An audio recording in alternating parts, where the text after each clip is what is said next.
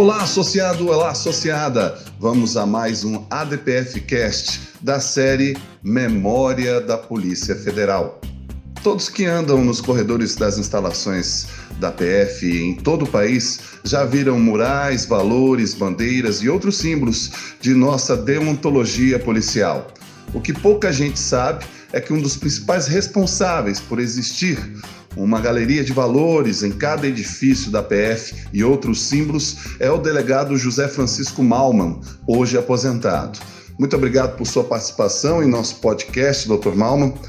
Doutor, o senhor poderia contar para os mais novos a história desses símbolos e como foi espalhar essa mensagem por todo o Brasil?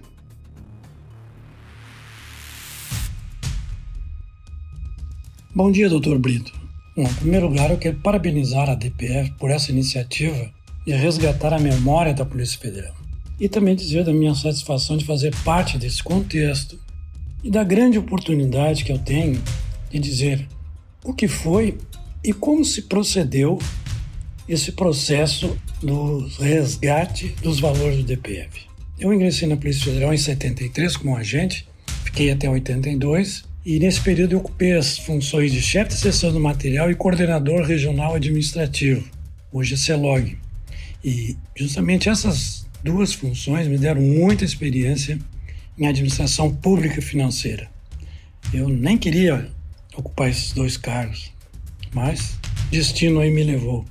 Em 83 eu passei para delegado e ocupei as funções de delegado executivo lá em Santo Ângelo. Em 88 fui diretor da divisão em Bagé em 95, eu respondi pelo setor de recrutamento e seleção da academia e exerci o cargo de superintendente regional em quatro estados: em Rondônia, Mato Grosso do Sul, Roraima e Rio Grande do Sul. Em Brasília, eu ocupei os cargos de CEPLAN e também de assessor especial do diretor-geral. Após, uh, fui secretário de Segurança Pública aqui no Rio Grande do Sul e, na sequência, gerente de projetos da Secretaria Nacional de Justiça e por três oportunidades cheguei a substituir o secretário. Aposentei-me em 2011 e nesse período eu passei por 12 remoções. Mas eu quero começar a dizer que esse sentimento ao culto, aos símbolos da nossa pátria, eu me chamou a atenção lá na minha tenra idade, quando aos nove anos, eu fui escolhido para hastear a bandeira nacional e eu fiquei maravilhado com aquilo. E quando eu ingressei na Polícia Federal, ela era comandada por militares. E, e eles praticavam muito o culto dos símbolos nacionais. Tanto que no aniversário do DPF havia sempre uma mensagem do diretor-geral que era publicada no boletim de serviço.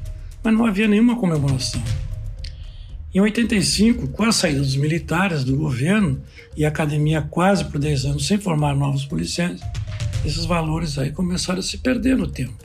E eu via com muita preocupação que quase nada se fazia em termos de exaltação dos nossos símbolos. Nem eles estavam consolidados, muito menos eram visíveis, disponíveis, então, nem se falar. Em 88, como diretor da divisão em Bagé, no aniversário do DPF, sempre eu reunia os servidores na frente do prédio e hasteava as bandeiras nacional, do Estado e do departamento. Uh, executava o hino nacional lia aquela mensagem do diretor-geral e eu encerrava com o hino do DPF. Enfim, eu fazia a minha parte. Já como superintendente, em 95, um dia antes de eu tomar posse na superintendência, como de hábito, eu gostava de entrar pela porta dos fundos. Por que isso? Porque eu entendia que eu queria, quando saísse, saísse pela porta da frente. Né? Era uma superstição. E quando eu entrei na, na, na, mesa do gabinete, eu encontrei apenas uma folha com a impressão dos preceitos éticos policial federal. Aí eu li e vi que eram 10, né? Casualmente, os 10 são os 10 mandamentos da lei de Deus. E esses preceitos né, são os que impõem ao policial federal uma conduta irrepreensível e uma idoneidade moral inatacável. Em 97, quando fui assumir a superintendência do Mato Grosso do Sul, procedi da mesma forma, entrei pela porta dos fundos e quando entrei no, no, no gabinete, coincidentemente estava lá um papel com a impressão do hino DPF na primeira gaveta do, do gabinete. Eu achei aquelas coincidências muito significantes, né? Para não dizer estranhas. Mas alguma coisa estava me chamando a atenção. Mas quando eu fui visitar a delegacia em Corumbá, eu entrei no gabinete do chefe, do Dr. Arthur Ferreira da Silva, eu vi numa parede um quadro com o hino do DPF. E na outra parede tinha um quadro com o emblema do DPF. E aí eu perguntei para o doutor Arthur por que, que cada quadro estava numa parede. E aí ele me disse que era para justamente preencher os vazios né, das paredes. Aí foi nesse exato momento que me veio a ideia de reunir todos aqueles valores e colocar numa espécie de painel, né, ou uma galeria que fosse. E aí eu disse para o doutor Arthur, doutor Arthur, você nem imagina o que me ocorreu agora aqui no seu gabinete, mas um dia o senhor vai saber disso. E estava formado quebra-cabeças, né? Então, eu tinha bandeira, tinha emblema, tinha um hino, tinha um juramento, tinha os preceitos éticos e a oração do policial federal. Mas a oração do policial federal, eu localizei ela lá na Academia Nacional de Polícia com o nome de Nossa Prece. E foi a doutora Viviane da Rosa que me fez essa indicação. Pronto, então estavam reunidos os valores do DPF. Vejo que nós tínhamos esses valores, mas eles estavam dispersos. Né? Aí, no fim de tarde, lá no, gabinete do Superintendente de Mato Grosso do Sul, eu peguei uma folha de papel e cortei em seis quadradinhos, e cada, e cada quadradinho representava um, um valor. Aí eu mexia para cá, mexia para lá, esses papelzinhos, né? E em determinado momento eu coloquei os três referentes aos valores éticos e morais do policial perfilados na parte de baixo. E eu já tinha colocado os dois valores do departamento na parte de cima. E quando eu ia colocar o terceiro papelzinho, né, justamente o da bandeira, ele, esse papelzinho escapou das minhas mãos e caiu acima dos dois. E o que, que eu vi? Naquele momento a pirâmide se formou. Então, a, piram a forma piramidal ela foi acidental.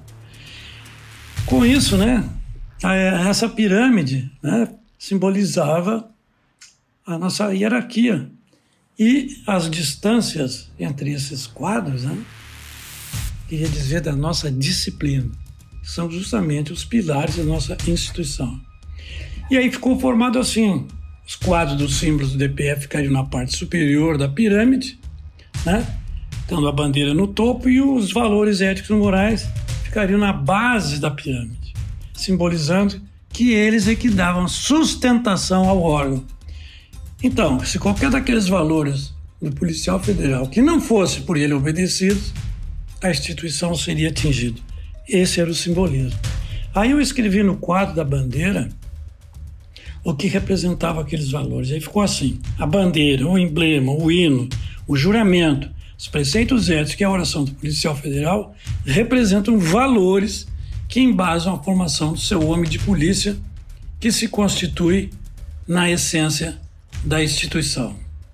E ficou assim, até hoje está lá no quadro né, da, da bandeira inserido essa, essa, essa frase. A galeria, então, ela seria um painel com aqueles quadros emoldurados, permanentemente expostos e reunidos, e sempre visíveis, os valores né, reunidos, e sempre visíveis, eles estariam ali visíveis. E seriam guardados em massas num pedestal com as bandeiras nacional, a do Estado e do departamento, em todas as unidades do departamento. E, logicamente, em local de maior circulação do público, interno e externo. E seriam iluminadas diuturnamente, como que os valores ali estivessem como numa forma de chamamento, né? Na verdade, ela, o objetivo era ela, esse, essa galeria era para ser como um altar para o policial federal, porque eles iriam passar ali por dia no mínimo quatro vezes e esses valores estariam sempre ali, visíveis, chamando a atenção dos policiais para que eles não deixassem levar pela cabeça a cobiça da função. Esse era o principal uh, objetivo. E sempre foi, e é até hoje. Mas era preciso que esses valores estivessem também disponíveis né, para os policiais, para que eles pudessem levar consigo para onde quisesse. E foi aí que veio a ideia de se gravar um CD, né, gravando tudo aquilo que estava naquela, naquela galeria. E com isso também ia propiciar que os seus familiares né, conhecessem e compreendessem o cargo de seu ente querido, porque esse CD o, o policial levaria para dentro da sua casa. E um dia alguém da sua família ia colocar ali para ouvir. Bem, mas eu me reporto né, que em, no dia 26 de junho de 98, a Superintendência do Mato Grosso Sul foi inaugurada a primeira galeria de valores. Todo efetivo estava presente o doutor Chelotti, nosso diretor-geral da época. Naquela oportunidade eu li e entreguei para ele um documento de forma detalhada com as sugestões de institucionalizar, regulamentar e celebrar os valores do DPF. E para torná-la, lógico, né, inabalável e indestrutível. Em junho de 99, assume a direção-geral doutor Agílio. E eu transmiti para ele a preocupação dos rumos da nossa Polícia Federal, porque o novo milênio se aproximava e eu disse que era a hora de fazer um planejamento estratégico e um plano de metas, mas com metas policiais, metas administrativas e metas institucionais. Esses planos nunca tinham sido realizados ainda na, na nossa instituição. Uma semana após a posse, o doutor Agílio então criou uma comissão para apresentar um plano de metas emergencial para o segundo semestre daquele ano de 99 e tive a honra de fazer parte daquela comissão. A comissão ficou instalada na academia por uma semana em tempo integral e muitas vezes nós trabalhamos até altas horas da noite. Ao final dessa semana, a comissão apresentou 107 metas.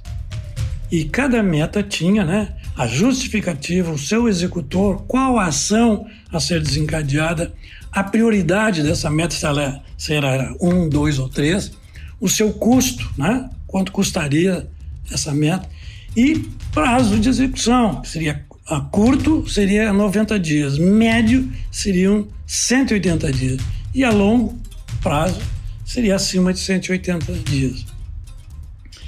O resgate dos valores do DPF foi a minha primeira meta institucional. Assim, só como exemplo de meta institucional, olha só, uma das metas foi era de se construir um novo edifício sede para o DPF. Veja só que desde aquela época nós tínhamos essa preocupação. E essa meta foi a partir de onde plantei o plano de metas anual, né? As metas seguintes seriam aquelas que que não fossem constituir, não fossem realizadas no ano, ela passaria para o ano seguinte. E assim sucessivamente. Está aí na Parece que agora deve sair aí um novo prédio. Bom, terminado aquele trabalho, então eu tinha minha intenção de me aposentar, porque eu já tinha tempo e a minha família já se encontrava em Porto Alegre. Eu retornei para Campo Grande quando à noite eu recebo um convite para assumir esse plano. Olha, foi uma discussão familiar intensa, até que determinada minha esposa me perguntou: Mal, me diz uma coisa, esse cargo em Brasília vai te possibilitar implementar aquelas tuas ideias, aí caiu a minha ficha e eu entendi, lógico, que se tratava de uma missão reservada, né? Então eu assumi esse plano em ju julho de 99 e aquele plano de metas emergencial foi a minha cartilha inicial, até implantar, como já disse, os planos de metas anual do DPF nos anos de 2000, 2001 e 2002. Foi quando eu saí. E para efetivar né, esse o projeto do resgate dos valores, numa noite de domingo, eh, eu e o doutor Renato Porciúnco, que era chefe eh, de gabinete do doutor Agílio, eh, lá no alto do hotel onde o doutor Agílio se hospedava, apresentei a ele o projeto. O doutor Agílio ouviu atentamente e disse, com essas palavras, pode botar para frente. Olha, e não foi nenhuma nem duas vezes que o doutor Agílio me cobrava o andamento desse projeto. E o primeiro passo né, foi elaborar a portaria dos valores do DPF, que levou o número 1204,99. E, adredemente, ela foi publicada no dia 16 de novembro, o aniversário do DPF. Logicamente que foi um ato simbólico, né? Foi um fato simbólico.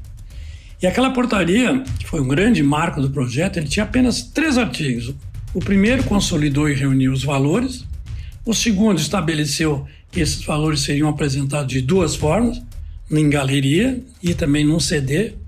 E o terceiro determinou que os valores, a galeria e o CD fossem regulamentados o seu uso e a sua disponibilização, mediante uma instrução normativa. Bom, com a repórter Cláudia Geiger, da TV Moreno, do Mato Grosso Sul, uma repetidora da Globo, eu consegui o celular do Cid Moreira, aquele ícone do Jornal Nacional. Eu fiz a ligação e atendeu a sua esposa, uma gaúcha, mas ela passou o assunto para o doutor Casarim Júnior, advogado do Cid, também gaúcho. Essa situação de sermos gaúchos quebrou o gelo e já facilitou tudo, né? E sabendo da finalidade do CD, né, a, que seria com a distribuição gratuita e era para os nossos policiais, né, o Cid Moreira não cobrou nada pelo seu trabalho. Olha que o Cid cobrava 3 mil reais por minuto de gravação. E a obra, essa gravação do CD, levou, chegou a ter 21 minutos para se ter uma ideia de quanto sairia esse CD. Fechado o encontro, então eu compareci na residência do Cid, no Rio de Janeiro. E ele já me aguardava na frente da sua casa. E ao me ver, ele disse: Olha o Mr. M aí chegando. É que casualmente, naquele dia eu estava todo de preto, inclusive até a gravata. É, e nessa época, o, o Cid Moreira então apresentava né, o famoso Mágico no Fantástico. Então eu entreguei para o Círio os impressos, o material para serem gravados. Ele olhou, balbuciou algumas palavras ali e eu senti que ele estava pegando o feeling. E ele entrou no, no estúdio. Eu fiquei do lado de fora com fones de ouvido escutando. A última faixa do CD, o Cid gravou o Salmo 91, especialmente em homenagem à Polícia Federal. E o que me impressionou foi que ele não repetiu nenhuma vez.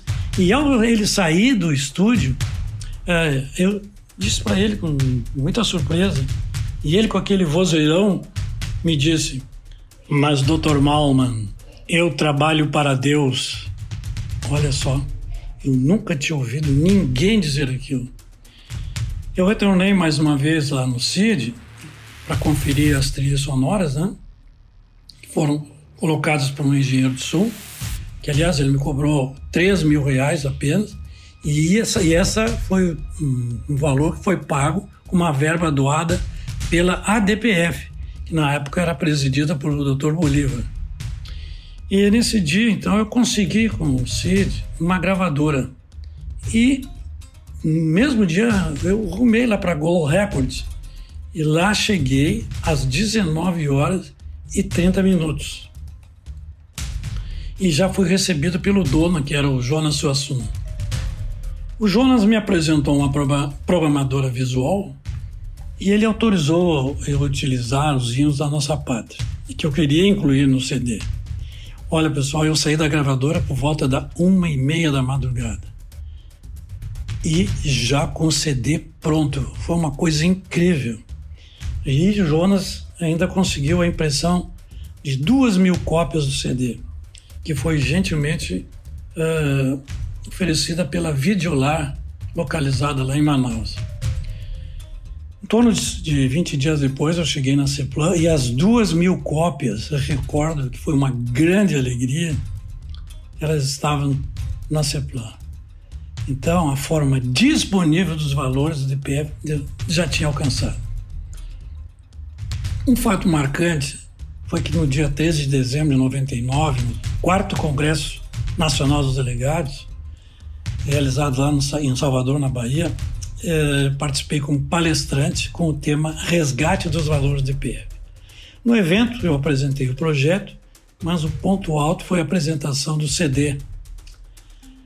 Os participantes ficaram surpresos com aquela obra, com os valores né, na voz de Cid Moreira.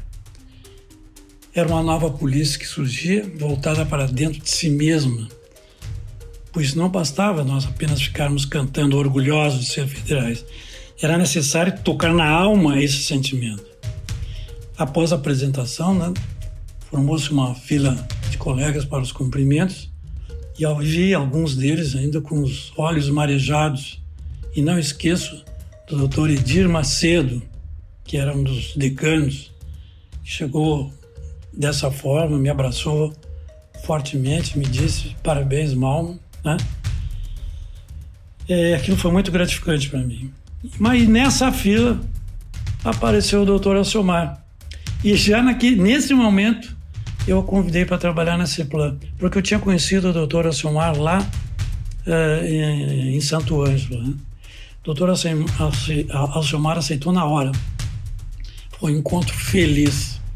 Porque na CEPLAN o doutor Alcimar demonstrou todo o seu potencial, porque eu já sabia, eu acreditava nele.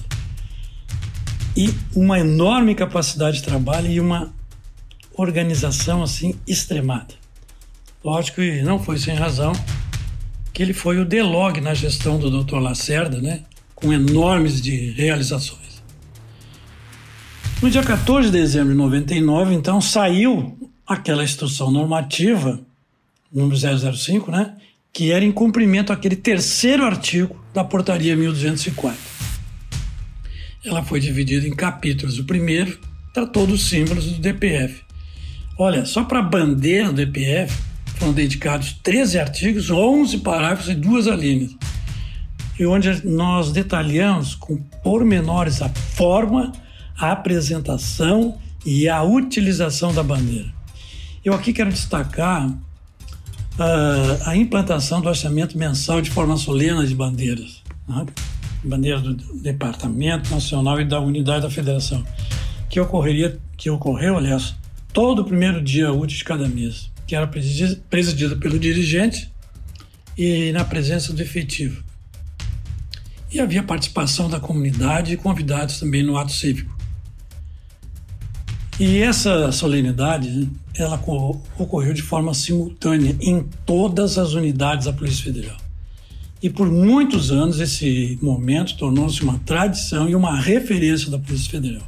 Inclusive, membros das Forças Armadas enalteciam esse ato Muitas vezes a gente via que transeuntes que paravam para assistir aquele evento da Polícia Federal.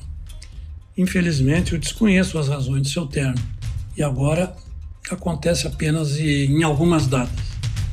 O segundo símbolo, né, o emblema do DPF, que é o símbolo re representativo da instituição, nós destacamos né, como ele poderia ser utilizado. Logicamente, nos veículos, embarcações, aeronaves, edifícios, salas, guichês, eh, uniformes, enfim. O terceiro símbolo era o hino, estabeleceu-se que ele seria executado sempre na forma solene e em, evento, e em eventos cívicos órgão. O segundo capítulo né, foram dos valores éticos e morais do policial federal. O primeiro é o juramento do policial federal e se estabeleceu que ele seria declarado em ato solene, mas em duas situações. A primeira, de fato, de forma simbólica, quando do encerramento dos cursos de formação da academia, na Academia Nacional de Polícia, nos cursos de formação da, da carreira policial federal. Por que de, de, de, forma de fato? Porque ainda os policiais não eram nomeados e nem tomado posse, eram apenas concluintes de um curso de formação. Agora, a segunda forma, né, foi de direito, agora sim, de forma verdadeira, quando do efetivo ingresso na carreira. E imediatamente após ele assinar o termo de posse. Agora, né, agora na condição de policial federal. Então, eticamente e moralmente, a partir dali começava a valer aquele juramento. Os preceitos éticos foi o segundo, que estabeleceu que eram aqueles os dez mandamentos de conduta que seriam apreciados pelo Conselho de Ética e Disciplina.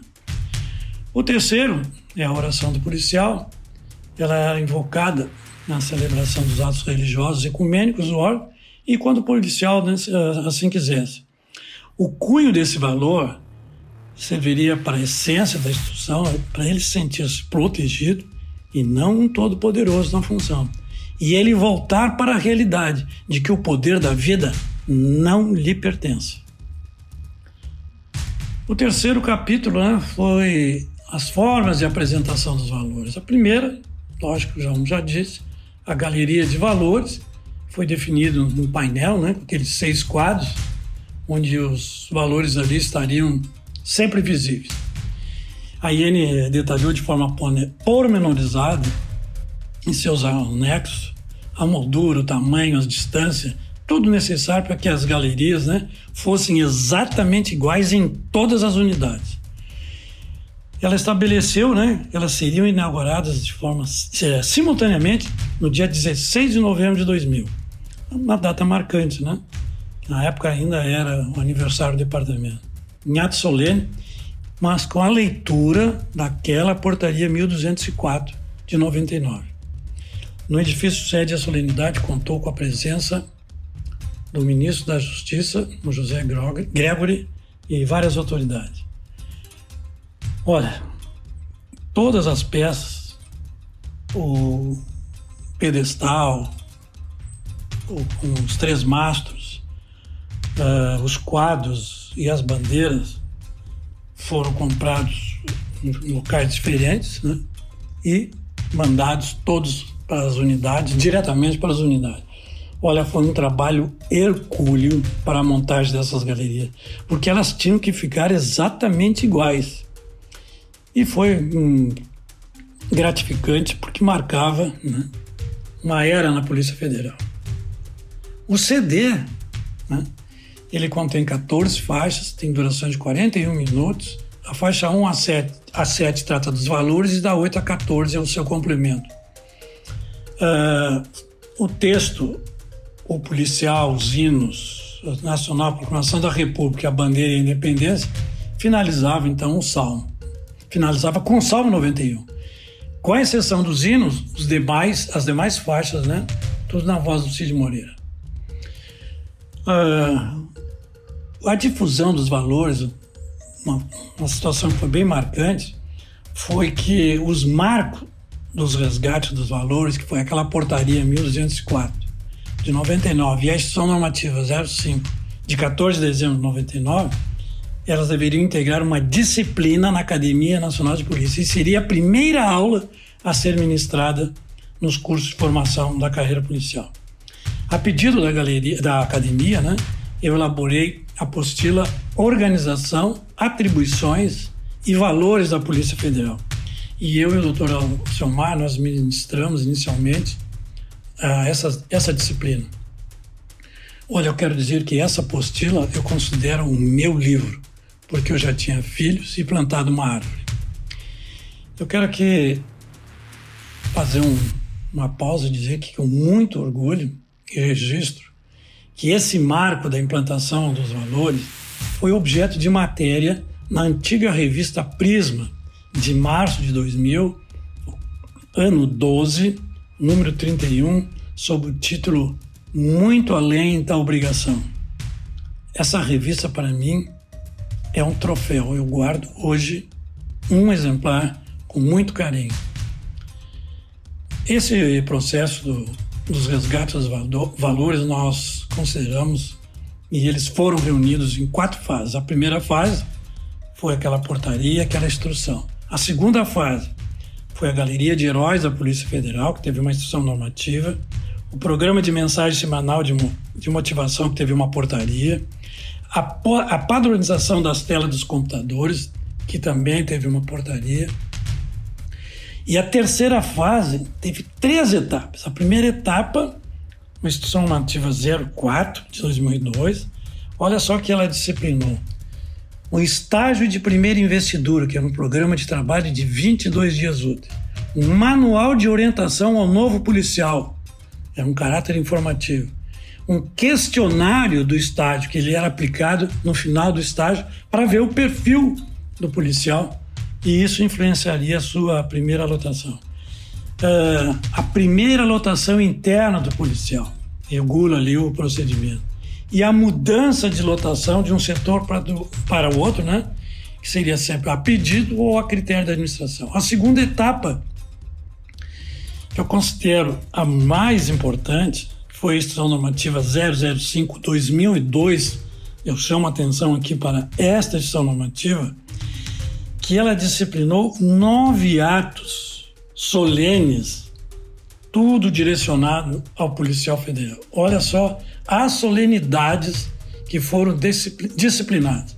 Primeiro, a posse em primeira investidura, a entrega da carteira de identidade funcional, valorizamos esse momento, a posse em chefia, a galeria de dirigentes do DPF, a apresentação do policial na nova unidade de lotação, a entrega das medalhas mérito policial e de tempo de serviço, o desligamento da unidade de lotação, se dá três razões quando da sua remoção, da sua exoneração do cargo, no caso, né, quando vai assumir o outro, e quando da sua aposentadoria. Está ali tudo disciplinado, essas solenidades. E o que me, muitos os aposentados me, me pediam e reclamavam é que depois de aposentados eram esquecidos pela instituição. Por isso, então, nós é, institucionalizamos a preservação do vínculo e das relações sociais. Lógico que acontecia após a aposentadoria, porque nós não podemos esquecer os nossos aposentados. Né? É, e por último, o falecimento, né? Seriam as homenagens póstumas ocorridas tanto na ativa quanto na aposentadoria. Uh, olha só, pessoal, um profissional, né?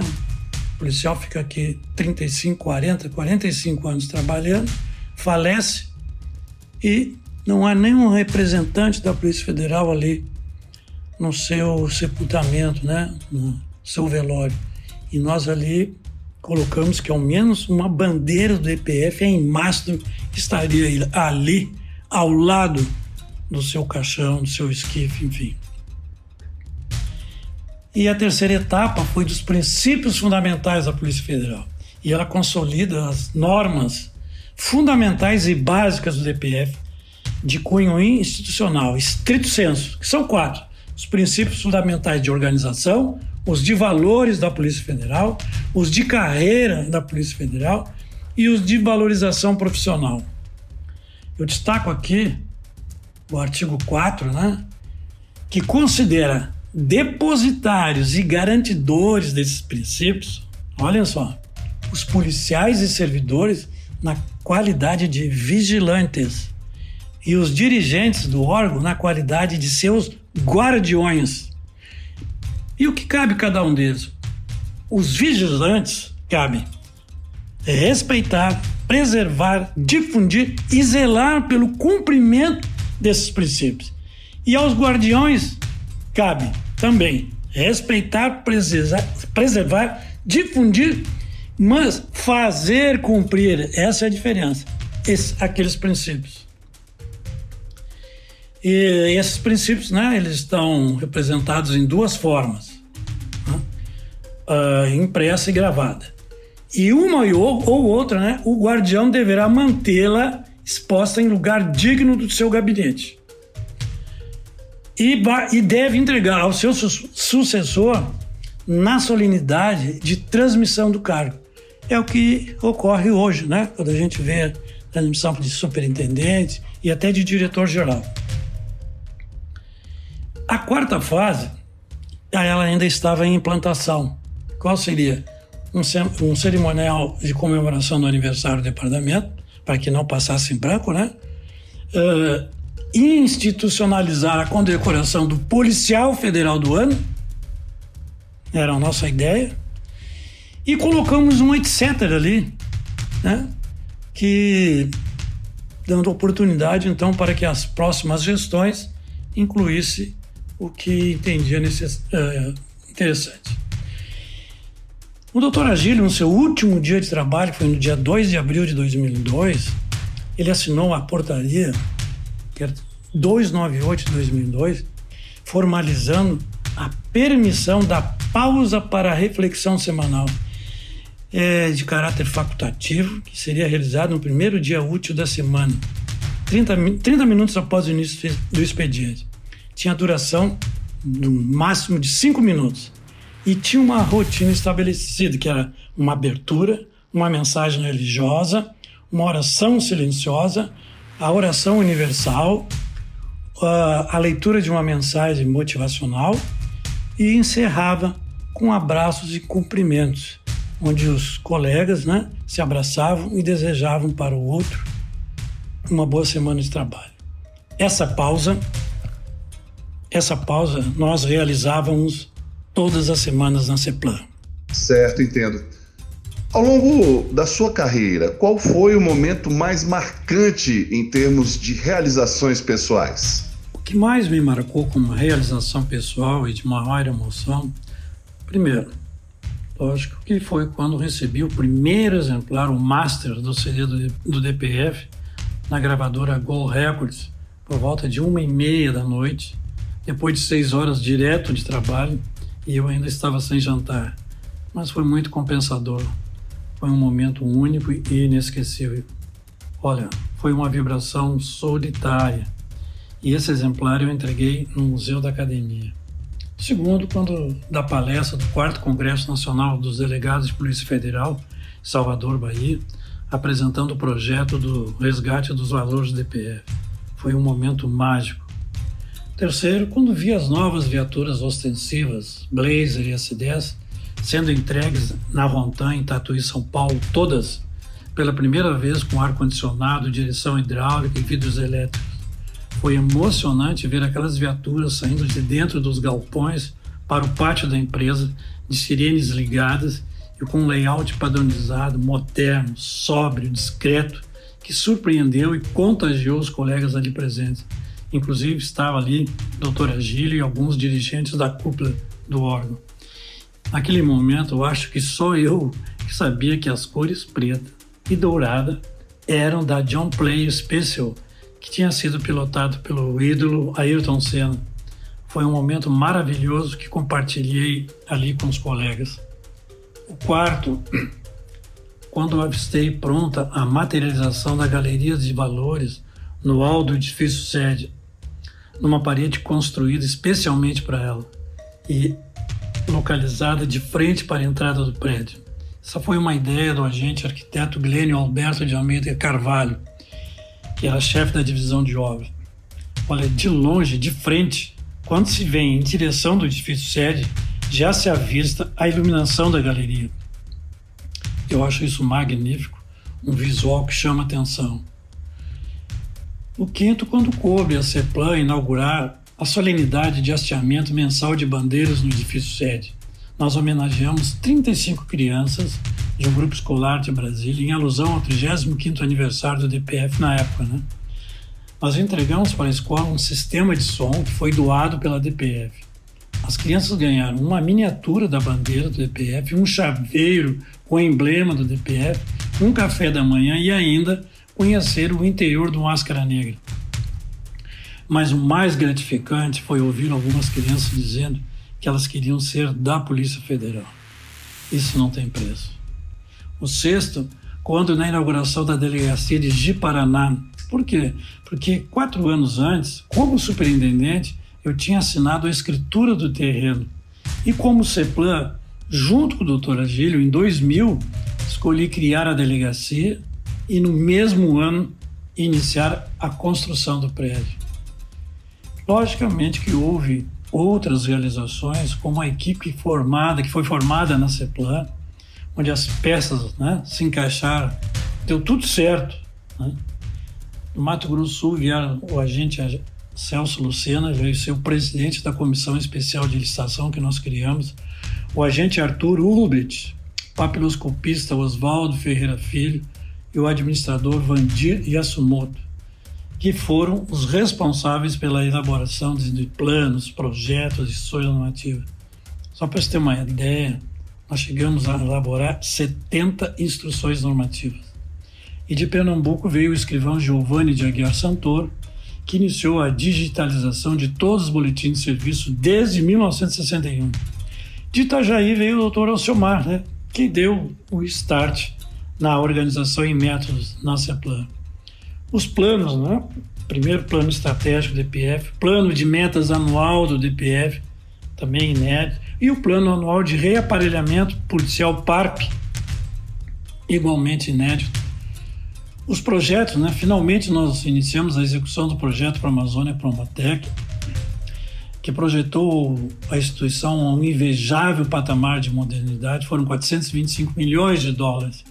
Dr. Celso Aparecido Soares foi o seu grande idealizador. Nós implementamos né, a execução do projeto de modernização da, da academia, o projeto de modernização do departamento de 2000 2007, a entrada definitiva da instituição na era informática, que nós adquirimos 5 mil computadores, mil notebooks, mil impressoras 5 mil estabilizadores de tensão. Olha, para você ter uma ideia, as delegacias de Oiapoque e Chuí, que eram as menores, receberam cada uma 15 computadores e 5 notebooks. Na época, essa quantidade de equipamentos superava o efetivo. Mas nós estávamos preparando o, para os, o recebimento dos novos policiais que estavam em curso na Academia Nacional de Polícia. Ah, em quinto, né, a aquisição de mil viaturas, que era uma renovação de 70% da frota, todas com isenção do ICMS, fato inédito e mérito do Dr. Celso. Viaturas discretas, top no mercado, e as ostensivas também uh, top, né, como o Blazer e S10. Olha, como curiosidade, eu queria aqui dizer que eu fui questionado pelo Tribunal de Contas da União, porque aquele luxo todo das viaturas, né, da polícia, com ar-condicionado, direção hidráulica e vidro elétrico, eu tive eh, de justificar, dizendo, entre outros, em suma, né, que o policial também é um ser humano. O novo layout das viaturas, uma outra curiosidade, né, levou quase 40 dias para a arte final daquele grafismo. E cada inserção ali, ela tem um significado. Nada foi de forma aleatória. Até hoje, esse mesmo layout, passados né, 21 anos, virou uma marca, um padrão para a Polícia Federal. Em termos de obras, nós, entre obras retomadas e construídas, foram 13, porque o DPF tinha na época 16 sedes próprias e nós então passamos para 29, tudo isso em dois anos e meio. Nós reformamos e ampliamos, né, entre reformas e ampliação, oito sedes próprias, todas com sistema diferenciado. Deixamos 10 sedes em construção e quatro planejadas para o início de 2002.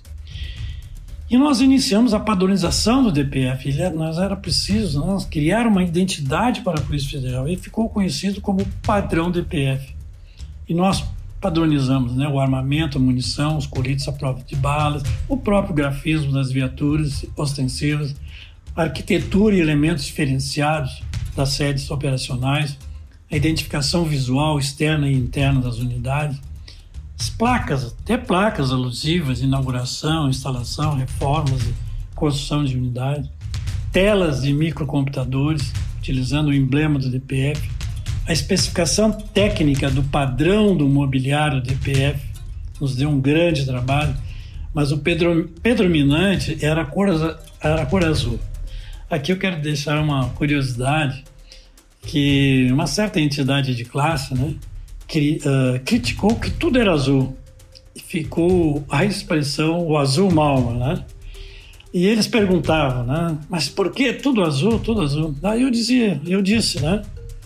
Que cor é o céu? Que cor é a terra? Que cor é o mar? E que cor é a bandeira do DPF? Bom, aí eles pararam de criticar. É, nós implantamos um novo relatório anual do DPF, né, que foi formatado em quadros estatísticos, gráficos e, e figuras e fotos. É, o que era 90% discursivo e, e só 10% era em quadro. E, né, lógico, ninguém lia. E nós invertemos. O que era 90% passou para 10% e vice-versa. E centralizamos na CEPLAN tudo que foi possível para, para sua padronização e, lógico, a otimização dos recursos. Eu quero deixar aqui a minha gratidão, que foi a homenagem que foi recebida uh, do DPF no dia 2 de setembro de 2002, junto com, com o Cid Moreira na academia, com a presença do Dr. Armando de Assis Poça, nosso diretor-geral, e todos os dirigentes do edifício SED, além de professores e alunos, que foi em reconhecimento pelo projeto Resgate dos Valores do DPF. Quero dizer, deixar aqui consignado que a DPF arcou com todos os custos da vinda do Cid Moreira. Finalizando, eu quero, eu quero deixar que eu tenho como filhos a galeria de valores do DPF, o CD do DPF, o layout das viaturas do DPF e a delegacia de Jiparaná. Todas as realizações, elas só foram possíveis pela grande equipe da CEPLAN. A ela eu quero deixar a minha eterna gratidão. Para finalizar, o que o senhor acha sobre a autonomia da Polícia Federal e mandato fixo para diretor-geral da PF? Quanto à autonomia para a Polícia Federal, quero dizer que a autonomia funcional nós já possuímos. A autonomia financeira ela é imperiosa para termos verbas próprias e, com isso, não precisarmos dependermos de possíveis contingenciamentos por decreto. A autonomia administrativa também é imperiosa, mas necessita ficar bem esclarecida à sociedade e parlamentares qual o alcance com ela desejado. Quanto ao mandato para o DG, atualmente o cargo de DG é de livre nomeação e exoneração. Isso aí precisa ser mudado, é a livre exoneração, a qualquer tempo, né? Porque isso hoje, hoje ocorre. Então, o mandato ele é necessário e pode ser por dois anos, podendo ser prorrogado por mais dois, mas no mesmo período do mandato do presidente da República. É, sugiro né, que essa escolha deva ocorrer em lista tríplice, indicada pela ADPF, com requisitos, lógico, pré-estabelecidos. Dr. Malman, muito obrigado por sua participação e até o próximo ADPF Cast.